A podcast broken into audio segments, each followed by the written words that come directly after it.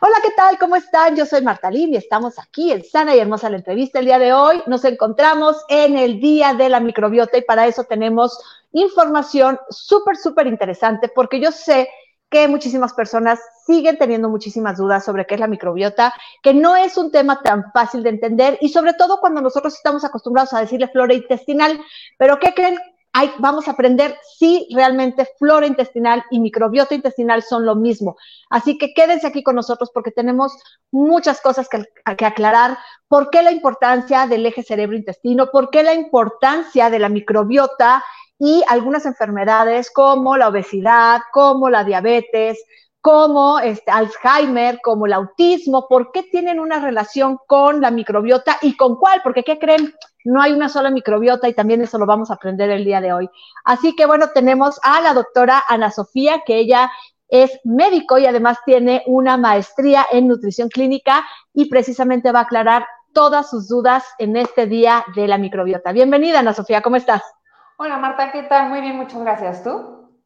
Bien, bien, aquí estamos. Ahora sí que para tocar un tema que creo que nos, nos concierne a todo el mundo en todos los sentidos, porque el tener una microbiota sana implica tener una salud integral y eso es lo que vamos a aprender el día de hoy, porque si nosotros estamos bien con nuestra microbiota, que ahorita nos vas a decir qué es para empezar, eso quiere decir que podemos tener prevención de enfermedades, podemos tener enfermedades controladas, podemos evitar algunas otras enfermedades y para eso precisamente queremos que nos aclares.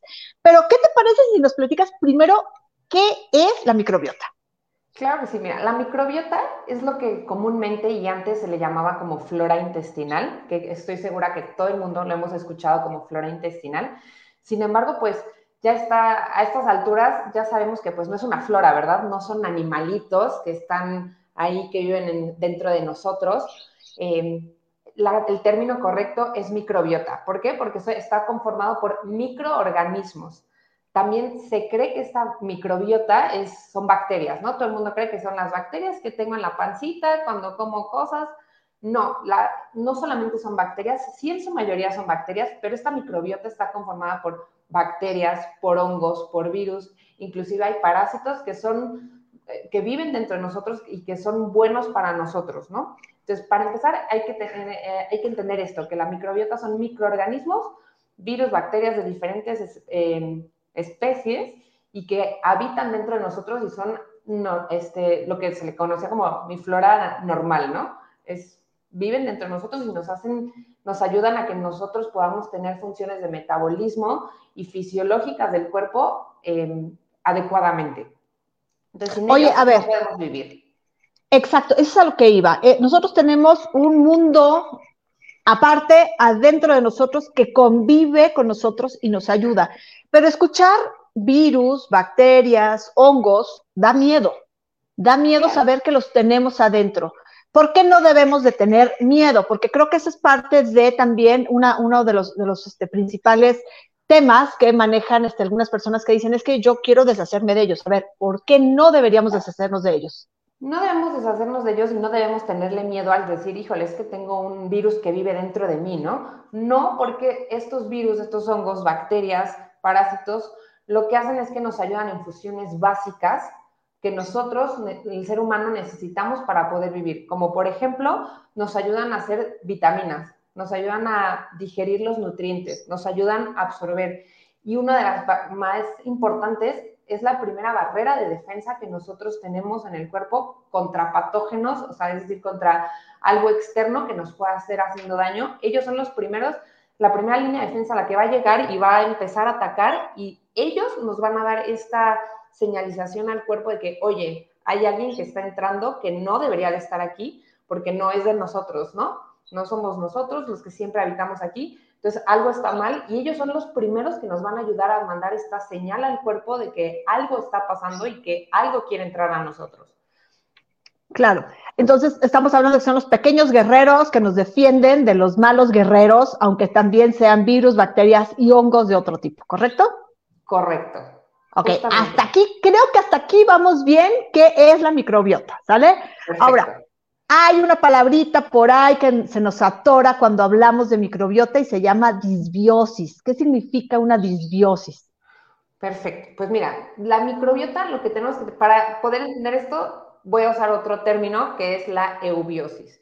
Eubiosis, ¿qué es? Es el equilibrio, ¿no? Es lo adecuado y es el equilibrio lo que debemos de tener eh, normalmente. Este equilibrio es tanto en cantidad como en calidad de estos microorganismos que habitan en nosotros.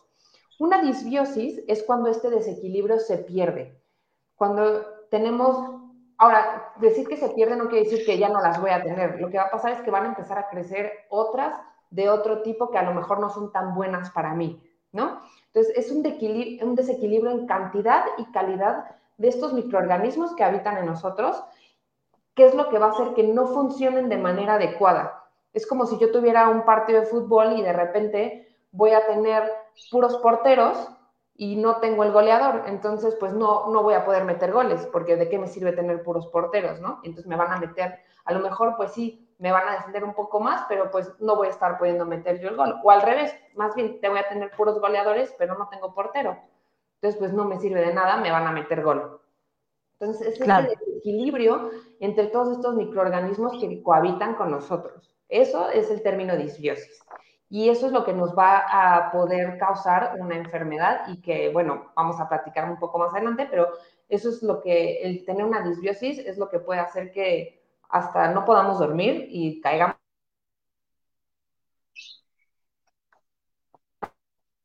Ok, este creo que te me fuiste, pero bueno, hay que entender que la disbiosis es parte de eh, eh, eso, el desequilibrio que nosotros podemos llegar a tener dentro de la microbiota y que es muy, muy importante eh, que nosotros siempre nos mantengamos equilibrados. Creo que ya regresaste, ya te veo otra vez en el movimiento.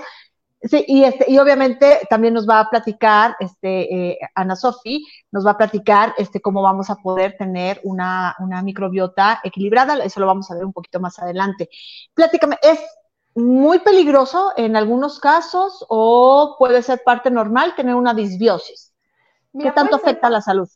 Puede ser parte normal porque esto todavía está bajo investigación porque esta eubiosis, este equilibrio de la microbiota, pues en realidad no se sabe cómo sería este equilibrio ideal. A lo mejor el equilibrio ideal de la microbiota, de tu microbiota, no va a ser igual al mío, ¿no? Porque tenemos requerimientos distintos. Entonces no podemos saber como en específico, ah, yo tengo que tener cinco bacterias de estas, tres virus de estas y dos de estos hongos para decir que tengo una microbiota equilibrada, pues en realidad no lo podemos saber porque vamos a depender mucho de cada uno del país donde vivimos, el tipo de alimentación, el tipo de vida que llevamos, ¿no? Si hacemos actividad física o no.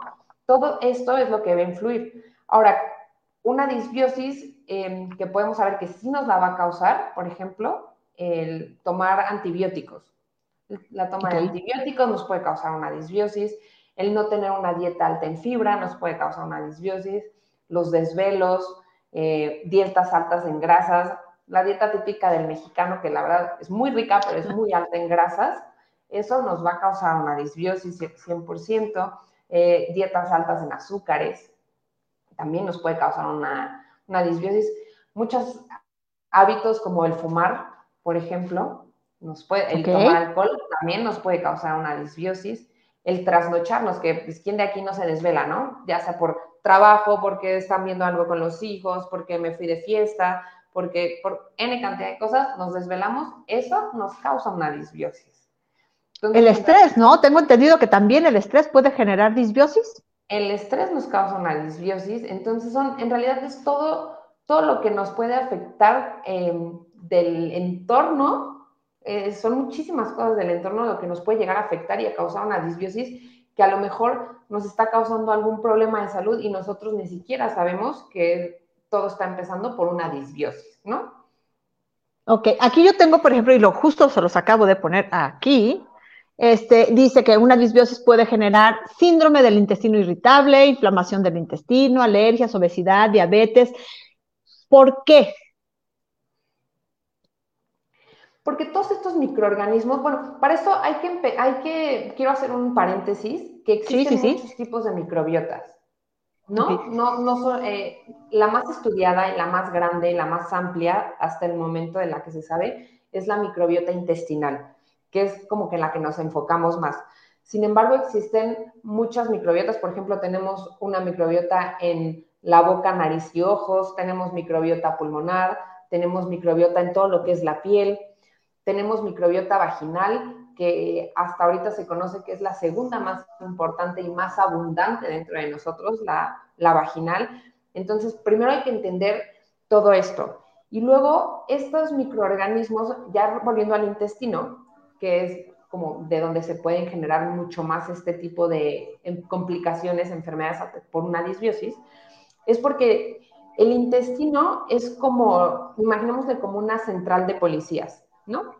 Es una central de policías y tiene carreteras que se van a conectar con absolutamente todos los órganos del cuerpo, desde el cerebro, pulmón, eh, vejiga, con absolutamente todos, ¿no? Entonces, el intestino es el centro de comando y estos microorganismos lo que van a hacer es mandar señales de que las cosas están mal. Entonces, por ejemplo, me van a dar eh, señales de em, productos proinflamatorios, ¿no? Porque hay algo que me está causando mal, entonces me voy a inflamar y puede llegar al síndrome de intestino irritable. O esta disbiosis, esta, estos microorganismos normalmente se comunican con el sistema inmune. Entonces, se comunican con el sistema inmune, mandan señal a la microbiota del pulmón para que no, pues estén bien, ¿no? Todo está en orden, pero entonces tengo disbiosis intestinal, yo mando una señal de que hay algo que no está bien, me llega al pulmón y entonces puedo empezar a tener alergias. Igual eh, con la obesidad y la diabetes, pues viene lo mismo, estos microorganismos que nos ayudan, por ejemplo, en la regulación de la glucosa, que todo lo que comemos entra, se vuelve glucosa, azúcar, y pues es lo que nos puede causar una diabetes, ¿no? Y entonces estos microorganismos que no viven, no trabajan bien, no están no tienen una calidad adecuada o no hay una cantidad adecuada de los microorganismos que me van a ayudar en esta regulación, pues puede ser que con el tiempo esto me ayude a que yo sea más propenso a, padecer diabetes y a que se empiece a presentar de forma este, cada vez más fuerte en mí, ¿no? Claro. Y con Oye, los trastornos eh, es muy interesante también el... Dime, dime. Uy, uy, uy, creo que te nos volviste a ir. Perdón. Es muy, este... Aquí estoy. ¿Me estoy trabando un poco? un poquitito. Sí, nos decías que es muy interesante, ¿qué? Sí, yo también. Ya. Sí, sí, adelante. Perfecto. Sí, sí, adelante. Este, Ni modo, el internet ya sabemos que así surge. Sí, perdón. Ya tres años de pandemia y seguimos igual con los mismos problemas, ¿verdad? Pero bueno. Y este, tenemos el eje intestino-cerebro, que igual es una carretera que conecta el intestino con el cerebro y es importante, por ejemplo, saber un dato curioso que el, del, del 80 al 95% del precursor de serotonina, que la serotonina es esta hormona de la felicidad, se produce en el intestino. Entonces, si yo tengo una disbiosis, no voy a generar este precursor de serotonina que viaja por el eje intestino-cerebro hacia el cerebro y en el cerebro ya se va a producir la serotonina. Pero si no tengo este precursor que viaja de intestino a cerebro, pues no voy a producir serotonina y no voy a estar contento. Y entonces voy a caer, puedo caer hasta en depresión, Alzheimer, muchos trastornos, muchas enfermedades psiquiátricas, trastornos psiquiátricos se han relacionado y se están investigando ahorita desde la microbiota intestinal y cómo su disbiosis puede ser la causa de estas enfermedades. Es que es súper interesante pensar que, digamos, llamémoslo de una forma burda, que nuestros intestinos nos controlan todas las enfermedades X, todas las enfermedades crónicas y hasta la felicidad y los trastornos mentales. O sea, suena muy complicado, pero a partir de tanto descubrimiento, la verdad es que tampoco suena tan ilógico pensar que ahí es donde tenemos como que el centro de todo y que a partir de ahí podemos nosotros, por medio de tener una buena alimentación, un buen estilo de vida, de tener una, una, este, un buen control, digamos, de esos, de esos este, virus, bacterias, hongos que tenemos en los intestinos, nosotros podemos llegar a tener una salud integral. Y suena muy complicado porque incluso regula hasta el ánimo eh, y entonces podemos decidir, sí, sí quiero ir a hacer ejercicio. Y entonces vas y haces ese ejercicio y se convierte en un círculo este, virtuoso en el que tú puedes continuar este, con una vida lo más sana posible. Hoy te tocaste un tema que es muy importante este, tocar, que es el tema de los antibióticos. Eh, ¿Cuántas veces hemos escuchado que eh, en los años 80, en los 90 nos daban antibiótico para todo, ¿no? Entonces, que tengo esto, antibiótico. Que tengo esto, también antibiótico. Que creo que pues, por si tienes antibiótico. Y entonces se descubrió que aparte de que el antibiótico puede generar el consumo excesivo de antibióticos puede generar resistencia a muchas enfermedades, a muchos bichos que nos atacan, y aunque le metas antibióticos ya no llegan a funcionar, no nada más pasa una resistencia, sino que además nos decían el otro día una palabra que me pareció muy curiosa y que significa que barre con la microbiota intestinal y entonces vienen otro tipo de problemas porque entonces al deshacerse de, de los bichos buenos y malos, el antibiótico dice, se me van todos, vámonos, y no piensa en que solamente deberían de quedarse los buenos para seguir atacando y trabajar en equipo, ¿no? Sino que dice, se me van todos y vamos a limpiar, a resetear y dejamos limpio otra vez como para volver a empezar, pero que tampoco es bueno. Entonces, platícanos un poco de este tema eh, de antibióticos y microbiota, por favor. Sí, justo, eh, justo lo que decías. Eh, para empezar, datos, México tomamos muchísimos antibióticos, tenemos uno de los índices de resistencia a antibióticos más alta, porque justo como dices, me sobró el antibiótico que me mandó el doctor, lo tengo guardado aquí, y mi hijo empieza con moquito y, ah, ya sé que le va a dar gripa y le doy el antibiótico, ¿no? Entonces, para empezar, nuestra cultura de automedicación, pues no nos ayuda, porque pues sí tomamos muchos más antibióticos de los que deberíamos. Y dos, como decías, los antibióticos dada la ciencia y todos los avances que ha habido, todavía no encuentran que los antibióticos sean realmente específicos para la bacteria que quieren atacar, sino que, pues sí, voy a atacar a la bacteria mala que me está haciendo un daño, pero también voy a atacar a las bacterias que estén al lado y me las voy a llevar, las voy a matar. Y entonces, ¿qué es lo que pasa? Dentro de nuestra microbiota, nosotros tenemos tanto, digamos, microbiotas buenas y malas pero están en un equilibrio. Entonces, las buenas no dejan que las malas crezcan y que me hagan daño, pero yo necesito de este tipo de bacterias para, o, virus, lo que sea, para poder hacer estas funciones vitales para mí. ¿Qué pasa con los antibióticos? Me llevo la bacteria que me está atacando, mato bacterias buenas que me están cuidando y ¿qué es lo que pasa? No me quedo sin bacterias, sino que empiezan a crecer bacterias oportunistas que viven dentro de mí, pero que son malas, digamos, y se empiezan a crecer y a crecer más y a tener mucho más eh, avance y se vuelven mucho más grandes dentro de nosotros y ellos son los que nos empiezan a causar los problemas.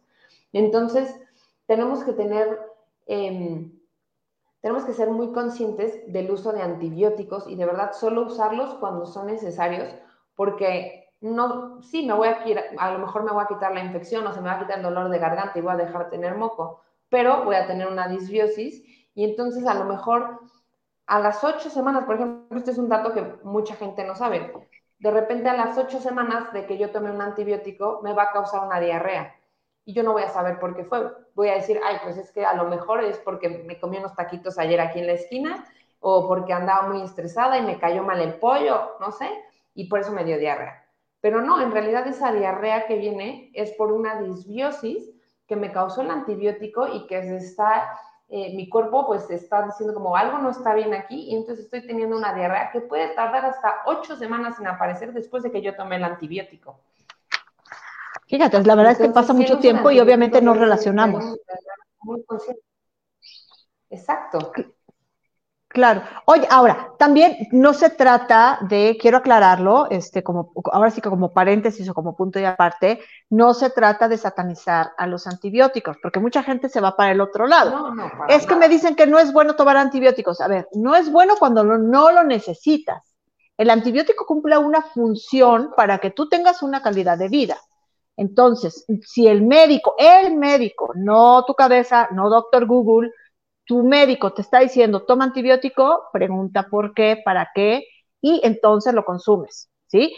Eh, pero si, el, si tú decidiste, como, como dijo ahorita Ana Sofi, este, es que se me ocurrió porque ya me funcionó una vez y me quedaron y se van a vencer en el próximo mes, pues de una vez me los tomo y me ahorro la visita con el médico. Ojo, eso no está bien.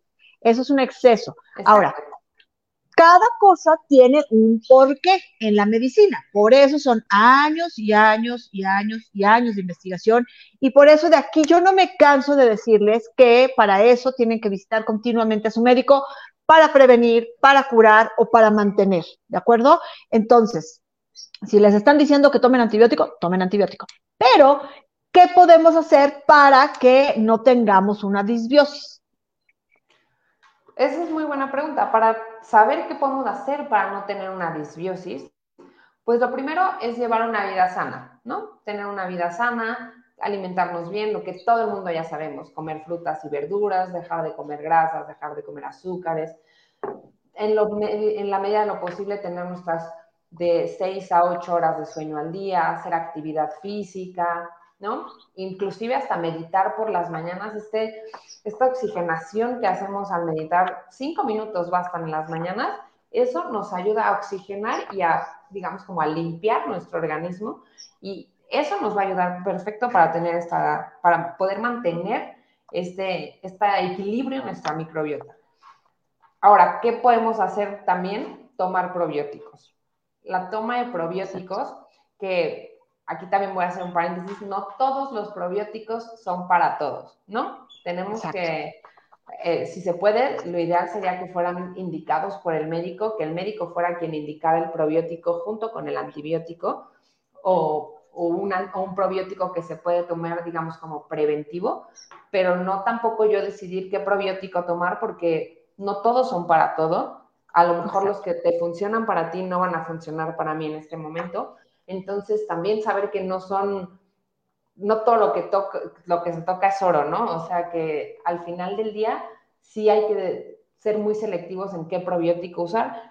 Y bueno, ¿por qué el probiótico? Porque el probiótico van a ser, son microorganismos vivos que nos van a ayudar en nuestra microbiota intestinal y van a, digamos que, van a ser las funciones de la microbiota en lo que mi microbiota junto con mi alimentación, hacer ejercicio, dejar de fumar, dejar de tomar alcohol, junto con todo esto de mis hábitos y el toma de probiótico, voy a ir em, regenerando y restaurando mi microbiota para que se llegue al equilibrio que yo necesito para hacer mis funciones del día a día y que mi cuerpo funcione de manera adecuada, ¿no? Entonces también hay probióticos que son de uso médico, que se toman durante cierto lapso, hay probióticos que se pueden tomar todos los días, pero pues también deben ir de la mano y del aconsejamiento de un médico, ¿no? Claro, ahora, hay que entender que los, que los probióticos, como ya nos dijo también Ana Sofía, es, son organismos vivos que se van a ir eh, estacionando en donde deben de estacionarse. Es decir, si nosotros tenemos una necesidad de que necesitamos más este, Ah, más trabajadores en el estómago que nos ayuden a reparar el estómago, se van a quedar en el estómago. Si necesitamos que se pasen hasta el intestino, pues entonces van, van a saludar a los del estómago, con permiso, esta no es mi chamba, y los especialistas se van a ir al intestino. ¿Cómo sabemos cuáles son los que nos corresponden? Dependiendo de lo que tenemos, pues eso nos lo va a decir el médico. Entonces, muchas veces nosotros nos vamos con la finta y me han preguntado aquí cuando hemos tocado el tema de probióticos y que les digo, ah, es que estamos tocando tal tema de tal probiótico porque ayuda a la diarrea del viajero y ayuda para tal cosa. Entonces, oye, ¿y cuántos millones de... A ver, ¿qué importan los millones de unidades que tengan? Lo que importa es para quién es, para qué parte de tu cuerpo es. Eso es muy importante porque entonces, como son productos o son, eh, puedo llamarle medicamentos como tal, porque eh, vamos a la farmacia y los adquirimos sin receta médica. Sí, en realidad no. Eh, aquí en México únicamente existen cuatro probióticos que tienen el registro como medicamento, como tal. Ok. todos los demás, que son los que tú, la mayoría que encuentras eh, en estas anaqueles, por ejemplo, vas a la farmacia y encuentras en este anaquel donde está todo lo de bienestar y que ahí te encuentras los botes de probióticos, o vas a, los supermercados y te encuentras igual los probióticos, esos más bien son suplementos alimenticios.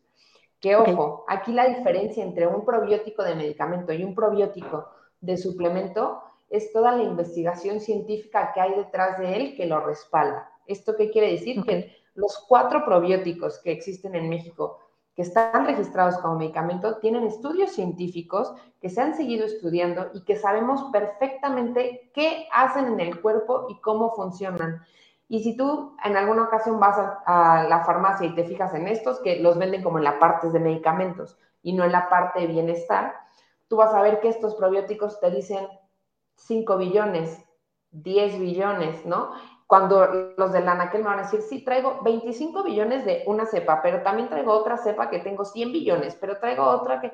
Pero en realidad no sabemos esas cepas, cómo funcionan, la, cómo es la interacción entre esas cepas que están poniendo en esa cápsula que te estás tomando, si te van a hacer bien, si dentro de tu cuerpo esta interacción entre ellos de verdad va a ser beneficiosa o no, porque no se, no se han estudiado. A lo mejor sabemos por, eh, se sabe separado de cada uno de ellos, pero esta combinación no se sabe. Entonces es importante saber que en realidad la mayoría son suplementos alimenticios y que únicamente cuatro probióticos son eh, considerados medicamentos.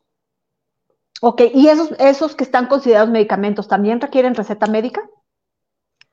En realidad no, tú puedes llegar a, eh, tú lo puedes comprar como si compraras una pastilla para la cabeza, para el dolor de cabeza, perdón, pero normalmente pues el médico sí te lo pone en la receta, ¿no? Claro. O sea, sí, va, el médico sí lo sabe. Claro. Oye, a ver, entonces, bueno, espero que haya quedado aclarado este tema de que no porque diga tal cosa con probióticos, porque me lo he encontrado, por ejemplo, también en los sobres que traen, que traen cúrcuma, que, traen jengibre, que traen con probióticos, proteína de no sé qué con probióticos, este, em, incluso cremas que dicen con probióticos porque son para la piel, ¿no? Entonces, ojo, no porque diga con probióticos quiere decir que va a atacar tu necesidad. Por ejemplo, no es lo mismo, este, a lo mejor un probiótico que tiene, que está, ah, digamos que es recomendado eh, para las personas que tienen obesidad, que el que es recomendado para las personas que tienen este colon irritable. Entonces, hay que ver para qué es, como les dije, se queda en el estómago, se pasa a los intestinos, para dónde va, y entonces eso lo tiene que determinar el médico. ¿Qué pasa cuando nosotros como mamás, y siempre que es que yo ya vi el live de Ana Sofía y de Sana y Hermosa, y entonces yo a mi hijo me dijeron que este, cuando lo meta a la alberca y trague mucha agua porque no sabe nadar, le tengo que dar un probiótico antes o después de que nadó. ¿Qué pasa con eso? Con la toma de probióticos recurrente. Sí, bueno, pues con la toma de probióticos recurrente, em, en realidad va a depender mucho de este desequilibrio, de esta disbiosis que tengamos, porque a lo mejor si en este momento yo soy, llevo una vida sana, me duermo bien, no tengo hábitos alimenticios malos, en lo que cabe, mi desequilibrio no va a estar tan mal y a lo mejor el yo estar tomando probióticos recurrente, pues ni siquiera me van a funcionar, ¿verdad? Porque no van a llegar a, a meterse a mi destino donde quedan y, ah, bueno, voy a ayudarles a trabajar más aquí, pues no, al final del día entran y si no se necesita, pues no se va a ocupar. Entonces, en realidad, hay que tener muy bien, em, hay que saber muy bien cuándo sí necesitamos de un probiótico. No se necesita tampoco de un probiótico todos los días. Ok, es que es el caso de estamos en pandemia, no podemos salir a la calle, pero entonces para que no nos dé COVID hay que consumir probióticos porque nos levantan las defensas. ¿Qué tal? Por ejemplo, yo ahí lo que podría decirles es que hay que tomar eh, prebióticos, ¿no? Hay que, hay que saber lo que son los prebióticos. Probiótico es un microorganismo vivo y el prebiótico va a ser básicamente el alimento de estos probióticos, de estos microorganismos que aparte viven dentro de mí, que los van a ayudar a crecer y a que hagan su función de manera adecuada. Entonces, estos prebióticos yo los voy a obtener de la dieta Normalmente, pues obviamente frutas y verduras, de productos fermentados, ¿no? Como estos que están súper de moda, el kimchi, la kombucha, el chucrut, que es esta col fermentada.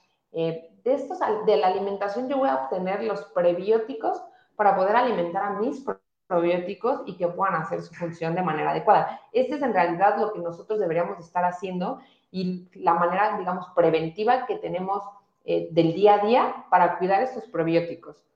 Comer bien y llevar una sana alimentación, una vida tranquila, bueno, no tranquila, una vida activa en cuanto a actividad física, ¿no? No desvelarnos, tratar de no estresarnos, eh, disminuir todo lo que nos pueda como causar, sacar de nuestra zona de confort. Eso nos va a ayudar a poder mantener nuestra microbiota adecuadamente. Ok, ahora, eh, te voy a hacer una pregunta, a ver qué tan complicada está, porque es que yo he leído mucho, mucho, de verdad, sobre la microbiota y todos los días salen estudios, todos los días salen este, nuevas investigaciones y que es que descubrimos que a lo mejor puede ayudar para, para el autismo, para el cáncer, para la obesidad, para la diabetes, para el Alzheimer, para el Parkinson, para muchísimas, muchísimas, muchísimas enfermedades que decimos, ¿qué tiene que ver con esto? Todo eso obviamente sabemos perfectamente que están todavía en proceso de estudio, pero que han encontrado que se pueden, digamos, eh, controlar, disminuir, calmar, este, mantener para que no crezcan más este tipo de enfermedades.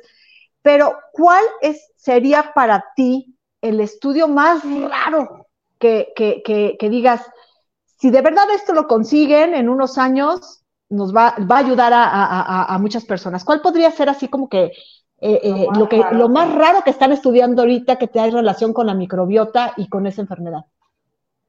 Mm, pues mira, a mí ahorita de lo que se me hace más raro y más, más que raro, como lo más interesante, se sabe de este eje intestino-cerebro, pero ahora todas estas, por ejemplo, toda la ansiedad, toda la depresión, que se está estudiando, o sea, hay estudios inclusive de gente adulta con, que han desarrollado Parkinson y Alzheimer, se está estudiando con la, todo parte de la microbiota intestinal. Entonces, creo que sí va a ser muy, si lo, que se sigue estudiando y que lo sigan estudiando, y sí va a ser muy interesante ver cómo a lo mejor comiendo bien, puedo yo evitar que de grande me dé Alzheimer o me dé Parkinson, ¿no? Simplemente por cuidar mi alimentación y cuidar a mi microbiota intestinal. Entonces creo que, y que estoy segura que van a seguir saliendo enfermedades todavía mucho más eh, complicadas. Por ejemplo, se sabe que también tienen relación con la esclerosis múltiple. Que cuando te ah, hubieras imaginado que, ¿no? La microbiota intestinal con la esclerosis múltiple, Parkinson, depresión, Alzheimer. Creo que ahorita es como lo que se le está dando como mucho foco porque vamos, con estas enfermedades, digamos, gastrointestinales o que son muy estudiadas como diabetes, obesidad, pues ya lo sabemos, sabemos que sí hay una relación, que cada día siguen saliendo cosas nuevas y cada día seguimos aprendiendo, pero este eje intestino-cerebro, el eje intestino-pulmón, el saber cómo te ayudan a prevenir alergias, ¿no? Como yo a lo mejor vivo con alergia y yo digo, bueno, es que vivo en la Ciudad de México y soy alérgica seguramente a toda la contaminación, a todo el smog que vivo al día a día. A lo mejor sí, pero a lo mejor también eso se me puede estar acrecentando porque no tengo una adecuada microbiota intestinal y desde ahí parte todo y eso me está acrecentando las alergias que estoy presentando. creo que hay cosas que están en estudios y creo que van a salir muchísimas cosas muy interesantes todavía eh, que se basan en esto de la microbiota. Es que sí está muy interesante eh, el saber que puedes, eh, pues a lo mejor ahorita no podemos utilizar la palabra curar, pero saber que hay una relación y que si nosotros tenemos una, una microbiota equilibrada, que tenemos eh, una microbiota tranquila y tenemos mejores hábitos de vida, podemos llegar a padecerlo menos o llegar a padecerlo cero. ¿no? Entonces, eso sí suena bastante interesante y para eso precisamente es que tenemos este tipo de pláticas, para que ustedes conozcan que eh, pues está padrísimo echarte unos tacos afuera de, no sé, afuera del metro, ¿no?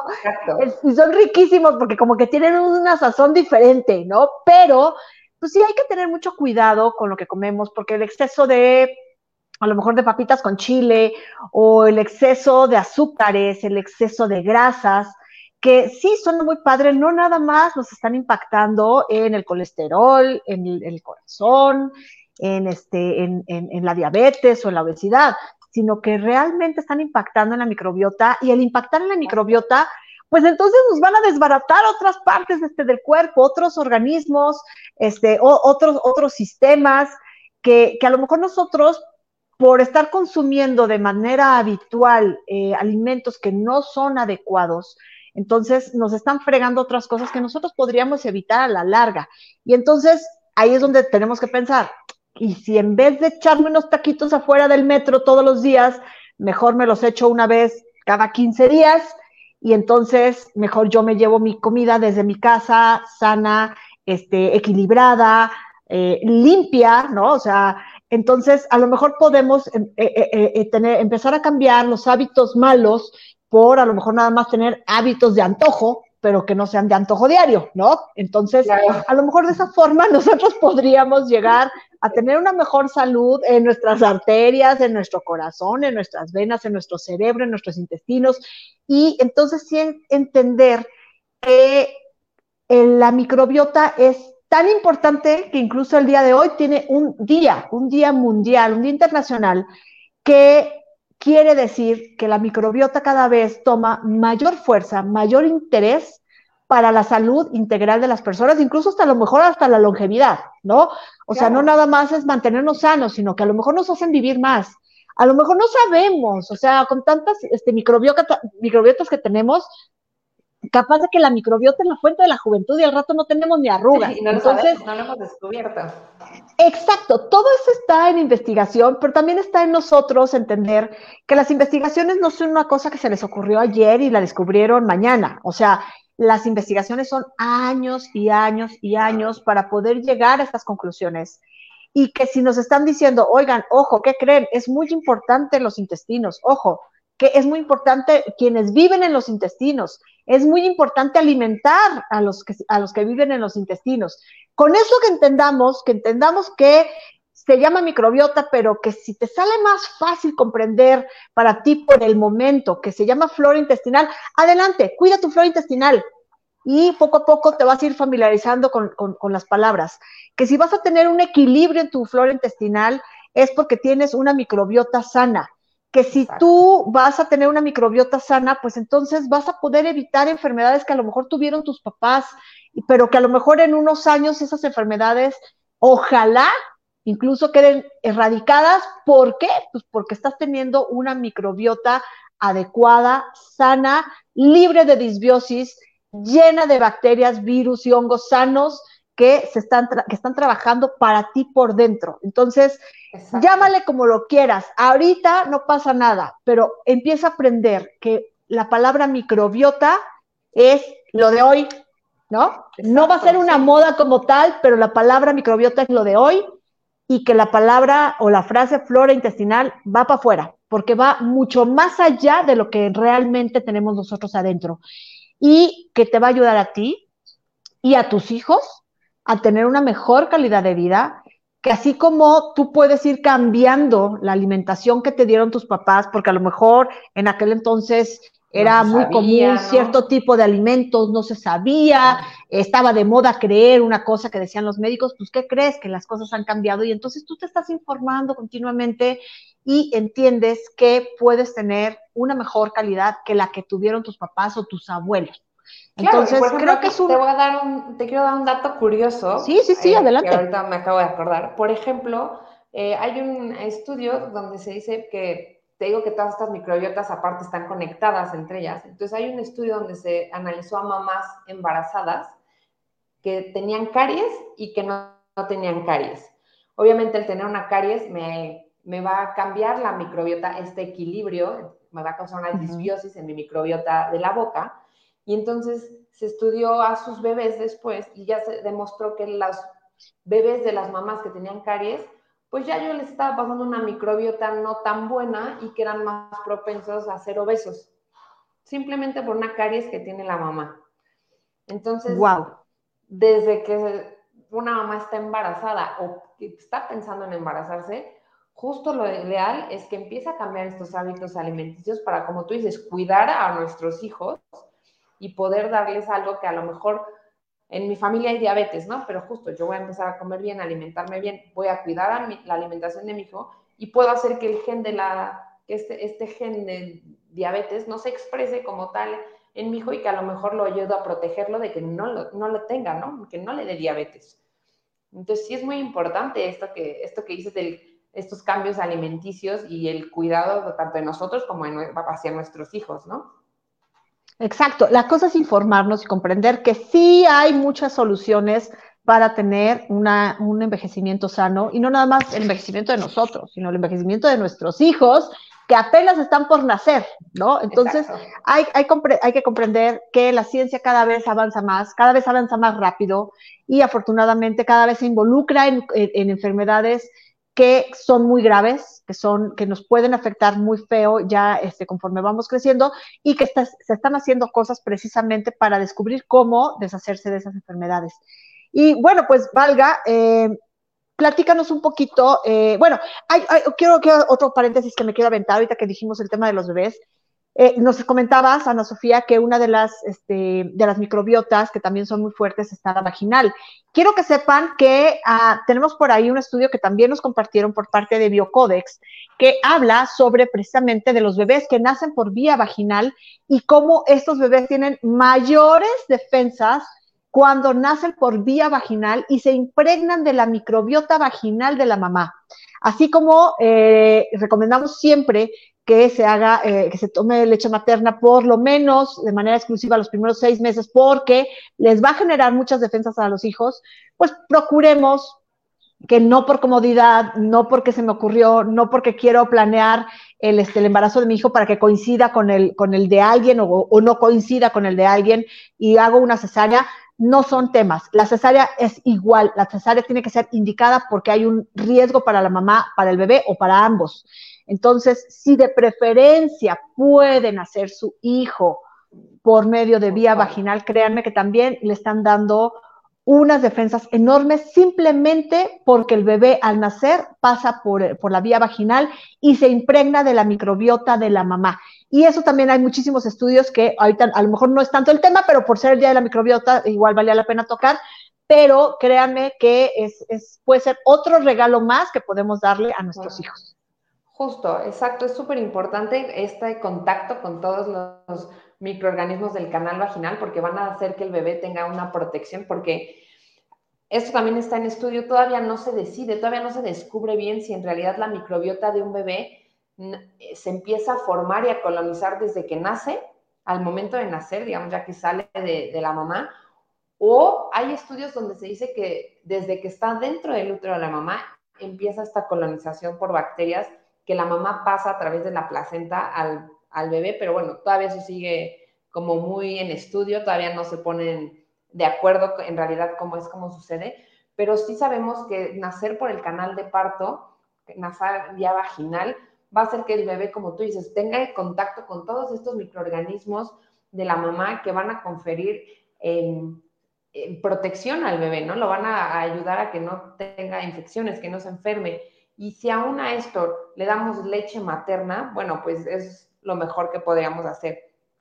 Incluso hay un estudio bastante interesante donde se dice, porque también no queremos estresar a las mamás, ¿no? Si por algo no pueden hacer eh, por parto vía vaginal, a ver, tampoco es que no, mi hijo no va a estar protegido. Hay un estudio muy interesante donde se dice que se estudió a niños que nacieron vía vaginal, niños por cesárea, se les empezó a medir la microbiota, pero ambos fueron alimentados por leche materna. Se, eh, se vio que a las seis semanas de ser alimentados por leche materna, a las seis semanas de nacidos, las microbiotas intestinales eran prácticamente iguales. Es decir, que si por algo mi hijo no puede nacer por vía vaginal, pues mientras sea alimentado por leche con leche materna, pues de todas maneras voy a estar ayudando a su microbiota y lo voy a estar protegiendo, ¿no? Tampoco queremos que las mamás se estresen porque, pues sí, obviamente todos quisiéramos que nacieran por vía vaginal y es lo ideal, ¿no? Pero pues se puede llegar a este equilibrio más adelante sin ningún problema. Claro, ¿no? Y hay casos en los que definitivamente, aunque las mamás digamos, es que tiene que ser por vía vaginal, porque así tiene que ser, y es que así fue toda mi familia y todas mis amigas, y es lo mejor, ajá, pero ¿qué crees? Tu hijo no puede salir por ahí porque está atorado de alguna forma, o tiene alguna complicación, o es un súper prematuro, o está de no está de cabeza. Eso lo decide el médico y eso es decisión del médico, no decisión tuya, aun cuando tú ya estés decidida a que sea por, vía vaginal. Pero si tú estás decidida y encaprichada a que sea por, eh, por, este, por cesárea y no es necesario, piénsalo bien, porque realmente hay muchas eh, ventajas de que también nazca por vía vaginal. Bueno, oye, pues muchísimas gracias, Sofi. Perdóname, la información Sí, adelante, adelante. Cada vez está mucho más eh, amplia porque el índice de partos naturales, digamos, bueno, naturales vía vaginal en México cada vez va en aumento y están bajando el índice de cesáreas. Entonces, eso quiere decir que la población se está eh, eh, informando el médico, porque también, vamos, este es un tema que el médico pues lo sabe, pero a lo mejor no lo maneja al día a día en su consulta, ¿no? Entonces, también eh, saber que esto cada vez está mejor y que cada vez estamos más informados, pues sí, sí tiene una, un, se, se está viendo, ¿no? En todo esto de los partos y cesáreas aquí en México. Perfecto. Ah, fíjate, no sabía que había bajado ese índice, que bueno, es una muy buena noticia. Recordemos que cada persona es diferente, cada parto es diferente, cada embarazo que tú tengas, aunque tengas 10, va a ser diferente y cada necesidad de salud de cada una de las personas de este planeta Tierra es diferente. Así que todo eso tú junto con tu médico de la mano, ambos o el equipo de médico que traigas detrás, tienen que decidir qué es lo mejor para ti o para tu familia. Pues oye, pues muchísimas gracias, Ana Sofía. Quiero platicarles que yo siempre ando leyendo lo que es la página de biocodex.mx, está en español, en donde vamos a encontrar información súper importante sobre la, microbiota. Y dentro de la página de biocodex.mx vamos a encontrar también un enlace al Instituto Biocodex. Si quieren ahondar más sobre estos estudios de microbiota, créanme que son artículos bien pequeñitos, eh, traducidos al lenguaje humano, que siempre les digo, los van a entender, los van a comprender y van a descubrir la importancia de la microbiota. Ahí van a encontrar eh, todo lo que tiene que ver con la microbiota para los niños, sobre su alimentación, las microbiotas diferentes eh, de las que ya hablamos, oral, este, vaginal, este, intestinos, van a encontrar todo lo que tiene que ver este, con muchas enfermedades que ya tocamos. Eh, eh, obesidad, este, autismo, eh, problemas este, de, carácter mental, eh, todo este tipo, de información la van a encontrar precisamente en la página del Instituto Biocodex, pero primero échenle un ojo aquí a la página Biocodex, que es www.biocodex.mx diagonal ES, para que sea en español, y ahí van a encontrar información bien, bien interesante para que celebren el Día de la Microbiota y recapaciten sobre la importancia de lo que comemos, de lo que metemos a nuestra boca, de, los, eh, de la importancia de la automedicación, que no es importante automedicarnos, sino que más bien es importante dejar de automedicarnos y de acudir con el médico para prevención y para mantenimiento.